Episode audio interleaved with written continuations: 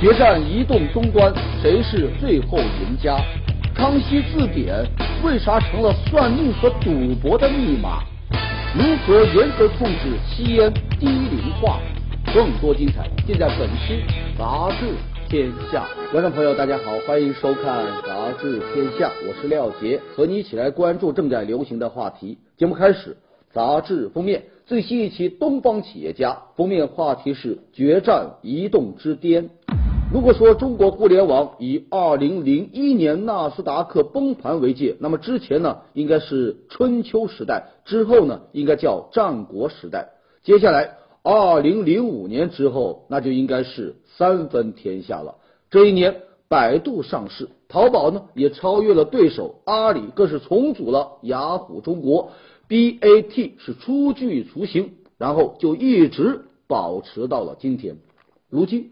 互联网由 PC 端迅速向移动端转移，这结果自然就是新寡头脱颖而出，老寡头啊提心吊胆。当然了，把互联网分为 PC 和移动两种，其实也并不是很严谨。这两者区别呢，倒并不在于什么上网的终端，而是应用的情境。手机是跟着人走的，所谓移动互联网是人联网，而 PC 互联网呢，应该算是信息联网。在信息联网中，人、财务和信息流啊是相对平行的，只要能占到一样，就可以傲视群雄。你像在 BAT 格局当中，百度呢占据了信息资源，阿里呢占据了财务资源，腾讯则占据到了社交资源。可是。如今到了移动终端时代，你只有把三者都整合到了人这个要素上，才能做到战无不胜。对于新寡头的候选人，文章就认为，目前呢大概有三个，分别是三六零、小米和京东。三六零发家于 PC 的网络安全，在移动终端方面的经验呢是稍微差一些，但人家人气够旺啊。这小米是借着粉丝效应。在移动终端市场做的是风生水起，如果这个米聊做成的话呀，它成为新寡头的可能性还比较大呢。至于这个京东，因为上市，就让它有了足够的资本来争夺一席之地。而伴随着新寡头的日渐成长，老寡头的日子啊就不像以前那么好过喽。三家当中，腾讯的情况相对要好一些，它的微信啊目前的地位是最为的稳固。不过，如果横空杀出一种颠覆性的社交网络，这微信的日子啊也不一定好过。阿里的地位曾经被认为是不可撼动的，但现在之前有京东，现在腾讯也在做这个微店，变数啊还真不好说呀啊！再说一说这个百度，才刚刚和三六零较量没多久，今年 UC 的神马搜索又和它较上劲了，可以说。百度的日子过得也有那么一点七上八下。我们回到封面，决战移动之巅，互联网啊是中国最有活力的行业，也是竞争最激烈的行业。这决战移动的紫金之巅，谁会是最后的英雄呢？好，继续关注热点话题，在高考前啊。这个江西宜春市的一辆中巴车上，一名歹徒将五名这个乘客啊砍伤了。当歹徒继续举刀要伤到更多乘客的时候呢，两名高三的考生柳艳兵和易正勇啊是奋不顾身夺刀救人。两位因为伤势严重，就无法参加今年的高考。为此啊，一些高校第一时间向他们俩发出了邀请，愿意帮助他们圆大学梦。之后。教育部门就表示，要等到他们康复后，给这个两位同学呢组织单独的考试。高考生勇斗歹徒，其实啊，他们也交出了一份人生的高考答卷。一些高校的这个纷纷表态，也凸显了社会对于这个见义勇为的肯定和回馈。但有人就提出了疑问：如果因此就保送或者是免试入学，是否合适呢？在这个事件当中。教育部门为两名高考生单独组织这么一场考试，虽然是一次这个例外，但仍然在规则之内，仍然遵守着分数面前人人平等的原则。这呢，既体现了制度的严谨，对其他千军万马挤独木桥的考生来说，那也算是一种公平。总而言之吧，教育部门的单独高考是对夺刀救人学生最无可争议的支持。我们也相信，通过这么一种支持，义举和公平会同样深入人心。好，欢迎回来。前不久有媒体报道说，这个广东惠州市废弃机动车拆解中心啊，有这个领导啊招了几个亲属进他们单位。这事情出来之后呢，惠州市国资委就要求要清退这些领导的亲属。可是令人想不到的是，这拆解中心的上级公司啊，竟然是违背国资委的决定，要求全体员工填写一份征求意见表，搞一个民主程序。看是不是全体员工都赞成清退？乖乖，进的时候是无声无息，出的时候却轰轰烈烈，搞什么民主表决？据介绍，这么一家拆解中心有四十多名这个员工，其中啊，领导和领导的亲属呢，就占到了半壁江山。显然，这些人肯定会填这个同意留下哈。如果那几位领导亲属被成功的清退，指不定过几天就轮到他们自己喽。而非领导亲属的员工也不一定会给自己惹麻烦啊，多一事还不如少一事呢，干脆填不要清退。如此一来呀，这公司领导啊就可以借助这个所谓的名义啊，与国资委讨价还价。即便是真的拗不过这个国资委，他也能打着什么名义的招牌。遮盖他之前违规招人的程序污点，可谓进可攻，退可守。这算盘是打得啪啦啪啦的响啊，但违规终究是违规了。据调查，拆解中心属于国有独资企业，用人他就应该采用这个公开招聘的方式，而不是几个领导说了算。前不久啊，大庆油田职工。在公司门前聚集，要抗议公司改变这个包分配的制度。这也证明了世袭的就业惯性啊是很难打破的。这一次拆解中心又来了这么一出民主投票的闹剧。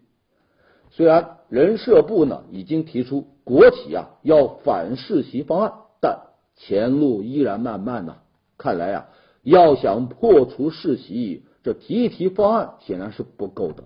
有关方面呢？必须要拿出壮士断腕的决心，才能够将世袭的就业制度给它拆解喽。接下来我们来关注广州龙舟赛啊。说起来嘛，这个广州龙舟赛啊，都举办了二十来年了，也不算是什么新闻。市领导组成的领导队总是夺冠军，也不再是什么新闻。不过今年这新闻呐来了，一支由老外组成的国际友人队。夺得了今年的冠军，以至于啊，这个网友是纷纷表示，明年不要请这些不懂事的老外喽。被老外抢了冠军宝座的领导们是什么心情呢？你像有领导就说了，这一次啊是外国友人拿了第一，我们呢还要多训练。如此看来，领导队并不像是冠军拿厌了的拱手相让，也不像是什么想表示友谊第一的意思。其实呢，领导啊。也像所有的参赛者一样，很认真的对待每一届的比赛。虽然说这个比赛的终极意义是要分出体育竞技的三六九等，但某些有领导参与的比赛，他真正角逐的呢，不是体力，不是实力啊。你像之前安徽蚌埠市纸机关的足球赛啊，这市长啊一个人就独进四球；还有武汉喜迎十八大自行车的绿道赛啊。这市委书记呢是从龙夺魁，哎呦，领导参加的比赛几乎都成了神奇的比赛。那市长的足球功夫真有那么高，独进四球？市委书记骑自行车就真的那么快吗？那领导队在划龙舟方面真的就一直有天赋吗？龙舟赛呀，它只是一个体育游戏啊，冠军们争先恐后的轮流来做，本来是很有乐趣的。领导长期独占鳌头，倒让这游戏呢多了一些庸俗气。如今这外国友人队是夺得了第一，这龙舟划的呢，其实啊也挺有意义的。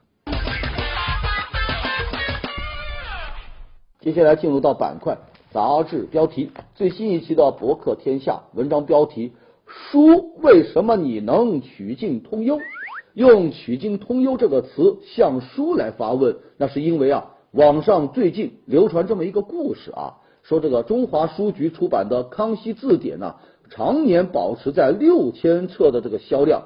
如此晦涩难懂的书能卖出这么一个数目，那算是相当的了得。但字典的总编也很好奇，为什么它的销量这么稳定呢？于是他就跑出去啊调查，突然就发现这买字典的呀，大部分都是算命的、赌博的，因为这个文字排版稳定，没有任何差错，他们都喜欢拿这么一本字典来做这个密码工具书，通过它来选一些数字。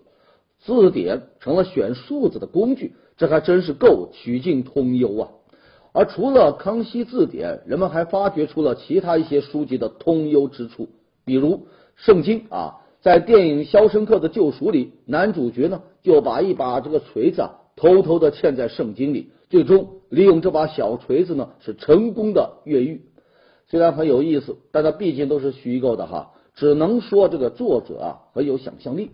接下来啊。我们再来说一说现实当中真实发生过的啊，法国哲学家萨特的哲学名著叫《存在与虚无》啊，是深奥难懂。之前呢没什么人买，但在二战期间，他却突然畅销起来。而且奇怪的是啊，买这本书的大部分都是法国的妇女。你说这妇女们买这书干嘛呢？原来啊是这样的啊，在战争期间。所有的金属的秤砣啊，都被拿去造这个兵器了。这法国妇女呢，没有了称量的工具。而巧的是，有人就发现《存在与虚无》这本书的书重啊，刚好整整一公斤。于是，这个妇女们在买菜的时候呢，都会拿着这么一本《存在与虚无》名著啊，成了这个秤砣。这堪称是思想史上的一大悲剧啊。不过，好在正是这么一段悲剧，让这么一本伟大的哲学名著啊，没有因为战乱而失传，这又未尝不算是一种幸运呢。萨特的思想对于普通妇女来说，也许是虚无的，但和秤砣同重，又让它有了真实的存在，这就让人不得不感慨呀。其实啊，存在于虚无的哲学离普通人家也很近啊。接下来最新一期《人民文摘》啊，文章标题：三 D 打印建筑，你敢住吗？从去年开始，就有不少三 D 打印的东西啊被报道出来。你像喝水的杯子啊、吃的饼干呐等等。最近三 D 呢，竟然又打印出了房子啊，就是这个图片上这个房子，一共啊有十栋啊，都矗立在上海郊区的一个工业园里。据介绍啊，建造这十栋房子。花的时间呢还不到一天，而看到这些房子后呢，王石是表态说，这个三年后万科也要用三 D 打印机来造房子。虽然这听上去有一种很高端、很先进的感觉，不过有人就怀疑啊，这三 D 打印的房子它能租吗？对于这个问题，专家认为房子它并不是玩具。建好之后啊，它需要安全稳固，甚至呢还要能抗击一定的地震。因此啊，对建筑材料、对施工的工艺啊，它要求是比较高的。三 D 打印的房子，它能不能达到传统建筑方法的这个技术指标，还需要进一步的验证。同时呢，专家还指出啊，即便是在三 D 打印技术很成熟的国外，三 D 打印房子啊。也仅仅只是一种实验室的技术，并没有进行产业化，所以啊，在三年后用三 D 技术来造房子啊，那就有待于观察呀。上海三 D 打印房的发明者倒是很看好自己的发明，他认为三 D 打印是一种颠覆传统的建筑模式，它更加的坚固耐用，也环保节能，不仅能够解放人力，还能够大大的降低成本。据他来测算啊，打印啊。能够让建筑成本啊降低百分之五十。要我说呀，等到三 D 打印真能够批量生产房子的时候，咱老百姓就不再用为买房而发愁了。好，接下来看最新一期的《新民周刊》文章标题：烟草包围下的中国青少年啊。前不久，二零一四中国青少年烟草调查报告出炉了。这调查的结果呀，就显示有九百多万初中生尝试抽烟，其中啊有三分之一都已经成了这个小烟民。这么一个调查结果啊，就有些触目惊心啊。今年世界无烟日的主题呢是提高烟草税啊，保护下一代。世界卫生组织呢就提出，价格和税收啊是减少烟草消费的重要手段。如果烟草税提高百分之十，那么在高收入国家呀，它就会降低大约这个百分之四的烟草消费；在中等收入的国家呢，就会减少百分之八的烟草消费。但我们国家的实际情况啊，却是。花上那么几块钱就能买到一大包香烟，这样的价格呢，让青少年呢也能够轻轻松松的用他的零花钱去买烟来抽。不光是香烟价格便宜啊，在日常生活当中，这个青少年与香烟的接触呢也是无处不在啊。父母吸烟，教师也吸烟，影视剧当中的明星也吸烟，这都影响着青少年。我国曾经颁布过许多的法律啊，来减少青少年和这个香烟的接触。比如规定必须在柜台醒目处要摆放警示牌，还有规定禁止向未成年人售烟，禁止在中小学校、幼儿园周围一百米的范围之内呃设立卷烟销售点等等。但尴尬的是，这烟店老板呢？几乎就不会问对方的年龄，即便是小学生来，他也能够轻易买到烟呢。更恶劣的是，一些老板还把这香烟拆零来出售，这个学生啊，几毛钱、一毛钱的买，可以当天就抽完，还不留下任何的痕迹。北京曾经对几个区的这个卷烟零售店进行过暗访，发现百分之六十的店铺没有摆放警示牌。有民间控烟组织呢进行调查，就发现。在这个昆明呐，主城区不到二十平方公里的地方，有将近一千家卖烟的小店。中小学校周围一百米甚至五十米的地方就能买到香烟，而且呢，这些个香烟呐，往往和零食、玩具和文具等等都摆在一块，这就传递出了一种信息：香烟和这些玩具、文具一样，都是正常的商品。我们回到文章标题。烟草包围下的中国青少年，种种迹象表明啊，烟草对青少年的侵袭啊，几乎已经到了无孔不入。烟草围城，真应该警钟长鸣啊！前不久，国际羽联宣布将对现行的比赛积分制啊，又进行修改。这个消息一出来，就引起了人们的关注。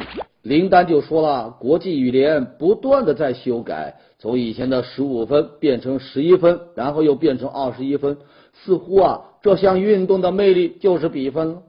教练这个李毛也表示，此举呢纯属瞎折腾。说起来啊，国际羽联呢曾进行过不少的改革，比如在伦敦奥运会上用小组循环赛取代了之前的淘汰赛，结果就导致呢出现消极比赛，争相输球。之前。他还效仿过网球来推行这个裙装令啊，要求女运动员必须要穿这个超短裙上场比赛，就招来了一片反对声。国际羽联呢，很快又放弃了。今年四月，他又效仿网球引进了鹰眼技术，但因为羽毛球场地啊比较小，这球速呢更快，这么一项技术呢又有一些水土不服，并没有起到多大的效果。有业内人士就说啊。国际羽联的每一次改革，那动机呢，那都是好的啊，希望啊可以推广这个羽毛球运动，但最终的效果呢却都不咋地。为什么呢？因为他们呢没有把心思啊花在包装赛事、打造球星、提高比赛观赏性、招揽赞助商等关键的环节。如今的羽坛，真正能吊起球迷胃口的比赛，只剩下林丹和李宗伟的大战了。这。才是羽毛球的最大悲哀呀！相比之下啊，与这个羽毛球同时产生的这个网球，人家呀已经成为世界体坛职业最完备、最普及的运动。之所以会产生这么大的差别，主要的原因就在于这个网球啊，它一直就在坚持啊，不要乱变。直到现在，这个温网还保留着创立的时候啊，他定下来的规矩：场地边不准有广告牌，所有的球员衣服呢一律是白色的。反观羽毛球运动，这些年呢，似乎从来就没有一个长远的规划，总是一变再变，为了改革而改革，这多多少少啊，就有一些病急乱投医的味道。看来，羽毛球运动想要走出困境，这国际羽联的改革啊。就必须把每一个球都打准，打在界内，不要老是打到界外呀。前不久，上海国际电影节电影频道传媒大奖宣布将顶住亚历山大，在今年的评奖中啊，采用全透明的投票方式。这么一种做法呀，无疑应该被点赞。但这么一番亚历山大的告白也引人深思啊。那为何会亚历山大呢？这压力来自何处呢？如此看来啊，中国电影评奖想要超脱出各方利益关系的纠缠，还真不太容易。曾有相当长的一段时间，这个金鸡、百花等国家级的电影节喜欢下这个双黄蛋啊，像是发福利一样，让这个奖项头衔啊要汇集到多方。公众呢对此是嘲讽了好几年。这个曾经最有人气的电影节，在权威性上是大打折扣，变成了保守的老好人呢。电影节虽然不像这个田径比赛那样啊，可以量化的毫厘不吃，但它呀，同样需要优秀的影片、激烈的竞争和公正的评选。双黄蛋显然是暴露出了电影界残存的一些弊端，什么人情关系啊、利益关系啊，就如同蜘蛛网一样。让电影节的举手投足呢都颇有忌惮，而这一回电影频道传媒大奖的全透明，哎，也正是从这个正大光明当中啊，反证出了灰暗角落的存在。说起来哈，这电影评奖主办方他大部分的压力呢，主要还是来自于这个制片方，因为片方需要用各种电影奖项给影片贴金，然后呢去冲击这个票房。他们似乎无法谦虚的等待观众的垂青，也无法遵从“酒香不怕巷子深”的老理。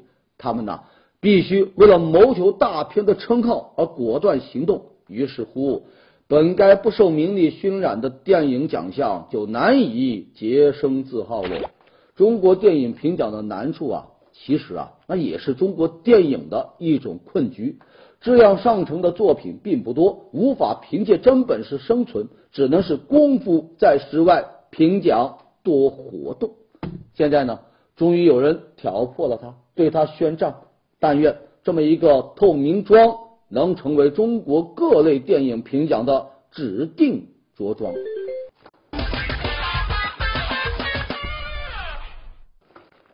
最新一期的《环球人物》文章标题：丁垃圾。小个子有颗巨人心啊！前阵子众星云集的好莱坞巨片《这个 X 战警：逆转未来》上映了。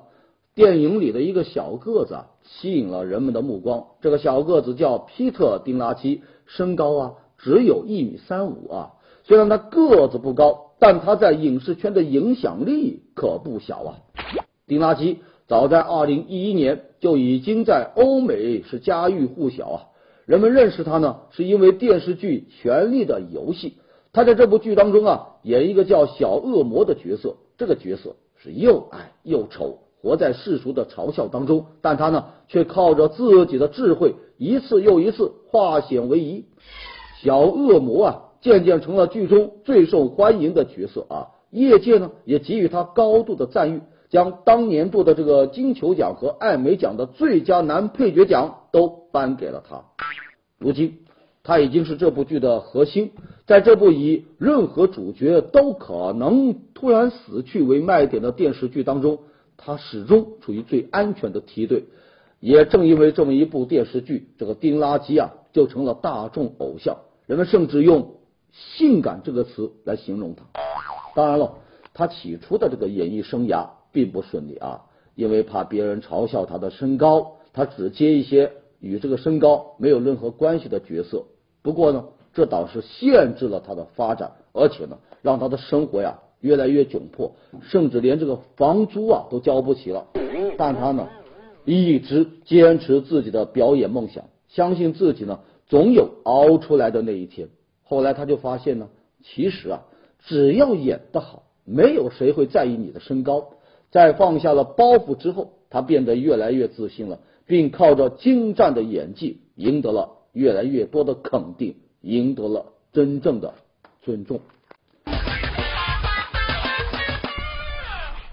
好，接下来最新一期的新周刊，我们来介绍几个瑞词啊。第一个瑞词“虹膜之父”啊，这个虹膜呀，就是我们眼睛里的那个虹膜。虹膜之父呢，就是用眼睛看一眼。这银行支付就自动输入了密码并完成支付。这个创意啊，是由几位中国的大学生提出来的。前不久啊，他们把这个想法变成了现实，目前呢正在推广。他们就解释说啊，说这个虹膜是由相当复杂的纤维组织构成的，包含了很多相互交错的斑点、细丝、条纹等等，这些特征在人出生之前。就以随机组合的方式给确定了下来，终生都不会变。可以说呀，虹膜识别的这个准确性呢，是各种生物识别当中最高级的，它的安全系数比什么指纹呐、什么钥匙啊、什么数字密码啊都要高。要我说呀，这技术要是推广开来，那以后真不应该在商店里面乱扫来扫去啊！你要知道啊，眼睛这么一闭一睁。就完成支付了啊！好，下一个瑞慈拼妈风啊！如今当妈不容易啊，按照这么一个拼妈的新标准，这当妈的呢，必须下得了菜场，上得了课堂，教得了奥数，挣得了学费，最重要的要扛得住情绪崩溃。于是乎啊，妈妈们就开始拼这个替孩子做作业，拼什么带孩子参加培训班，还要组织孩子啊同学聚会。有的甚至啊，还帮老师来发表论文呢。对此，专家就认为，拼妈某种程度上是有必要的。为啥呢？因为拼爹他拼的是权力和金钱，但拼妈呢，人家拼的是孩子的教育和发展，对孩子的成长还是有一定的帮助的。好，下一个瑞词，西瓜炒肉啊，最近。这食堂菜系呢，又出了新品种啊，叫西瓜炒肉。有人就说了，夏天来了，这是让我们的胃也跟着清凉一下的节奏啊。将甜甜的西瓜跟硬硬的肉搭在一起，也不知道会是一个什么样的味道。说起来哈，这食堂菜系呢是不断的推陈出新，从月饼炒辣椒、玉米炒葡萄、哈密瓜炒里脊，再到今天的西瓜炒肉，真可谓是创意无限。但问题是，这样的混搭它健康吗？比如玉米炒葡萄，这两种食物含糖量都很高，你搭在一起属于高糖加高糖啊。再比如月饼，含有不少的防腐剂，你加热之后呢，有可能产生一些有毒的物质。再比如这个西瓜，高温一加热，里面的维生素啊几乎就破坏掉了，没有任何的营养。所以说呀，做菜呀也该讲究个科学搭配啊。你这么一个西瓜炒肉的菜谱，反倒有可能是乱点鸳鸯谱。好，接下来进入板块杂志图片。头发做成意大利面的模样，这一般人真消受不起呀。在地铁里做起了面膜，大姐你可真能节约时间呢。这么小一个玩具车，也要找大货车来拖，这是故意卖萌吧？这汽车呀，连眼皮都快要合上喽，看来真的是累了。好的，感谢收看《杂志天下》，想要获取更多的新闻资讯，可以关注江西网络广播电视台的官方微博和微信公众平台。读杂志观天下，杂志话题多。明天中午接着说。节目最后，天下。